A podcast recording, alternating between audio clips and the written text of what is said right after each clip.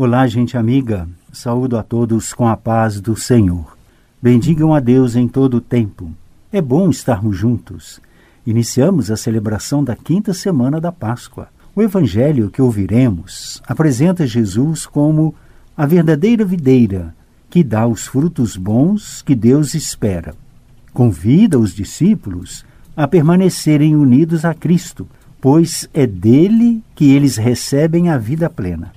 Se permanecerem em Cristo, os discípulos serão verdadeiras testemunhas no meio dos homens da vida e do amor de Deus. Este é o convite para nós. Você aceita permanecer em Cristo? Rezemos. Rezemos pela unidade das igrejas, pelas famílias das vítimas da Covid-19. Rezemos por você que está em sintonia conosco agora e por todas as pessoas que pedem nossas orações. Rezemos porque rezar resolve sempre.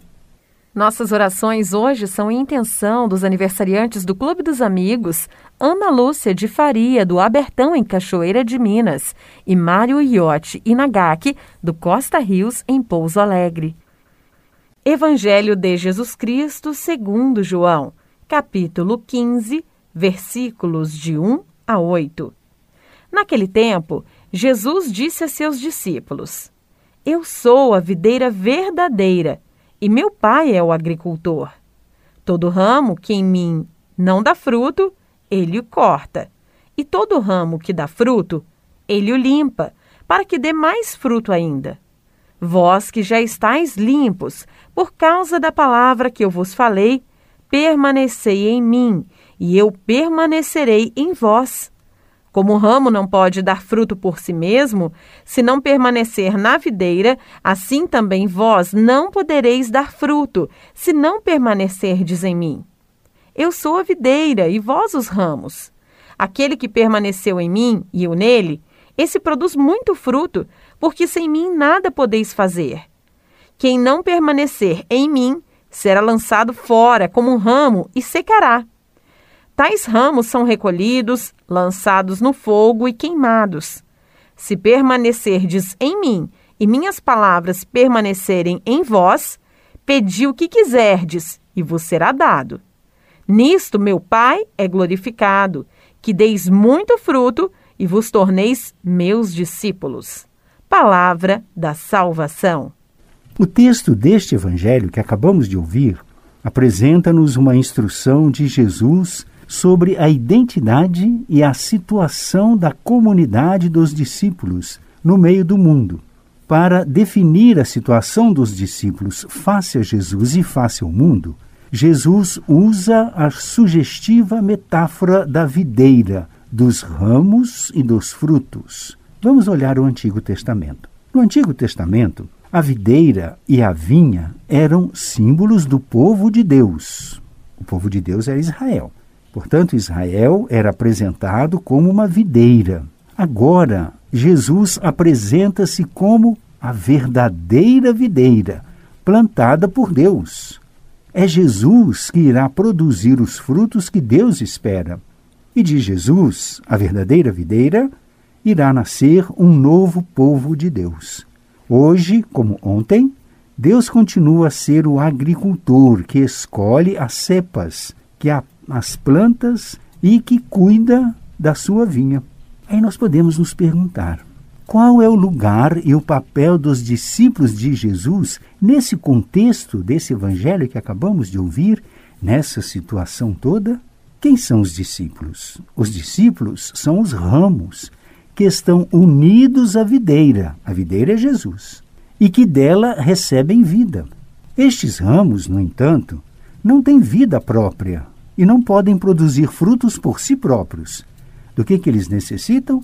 Necessitam da seiva que lhes é comunicada por Jesus.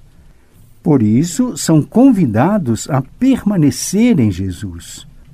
Está unido a Jesus e permanecer nele quem acolhe no coração a sua proposta de vida e se compromete com sua, com uma existência feita entrega a Deus e aos irmãos até a doação completa da vida por amor. A união com Jesus não é, no entanto, algo assim automático. Não é.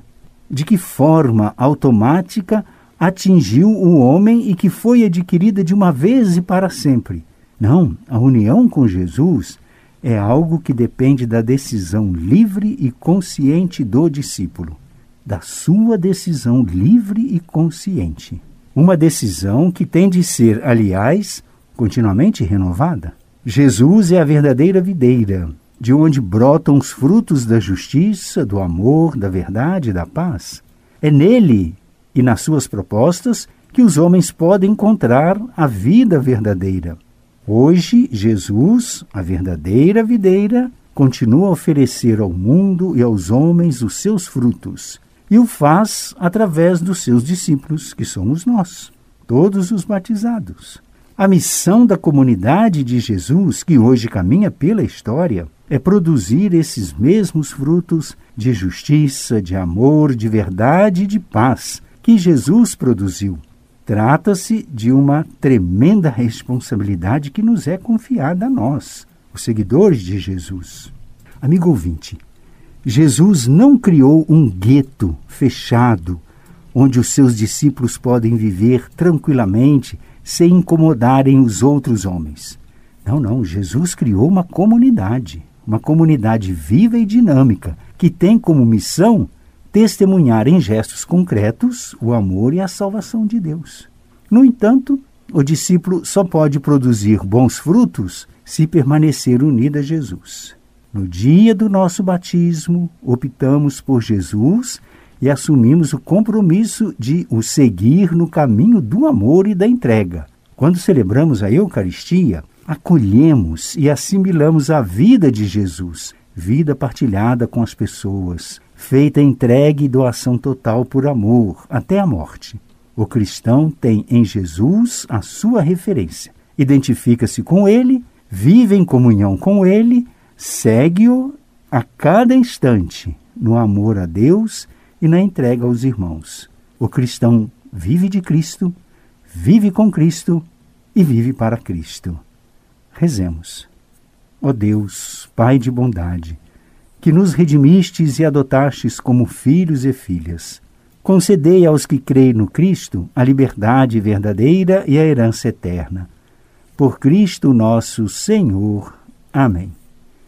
Encerrando o nosso encontro, peçamos a Deus a plenitude dos dons pascais. Estamos iniciando o mês de maio, o mês de Maria. O Papa Francisco está nos insistindo que nesse mês possamos nos unir mais em oração, como comunidade cristã, para todas as famílias que estão sofrendo com a situação da pandemia em seus lares e principalmente as famílias que estão sofrendo com a perda dos seus entes queridos. É um luto silencioso que essas famílias estão vivendo, não é? Talvez você possa ser uma dessas famílias. Rezemos por todas essas pessoas e supliquemos a Virgem Maria, a fim de permanecermos solidamente enxertados em Jesus e para que cada uma das nossas obras tenha nele o seu início e o seu cumprimento. Ao Senhor pedimos que envie operários para a messe. Abençoe-vos o Deus Todo-Poderoso, Pai, Filho e Espírito Santo. Até o nosso próximo encontro. Você ouviu na difusora HD Amigos pela Fé. De volta logo mais, às seis da tarde. Amigos, para sempre, amigos pela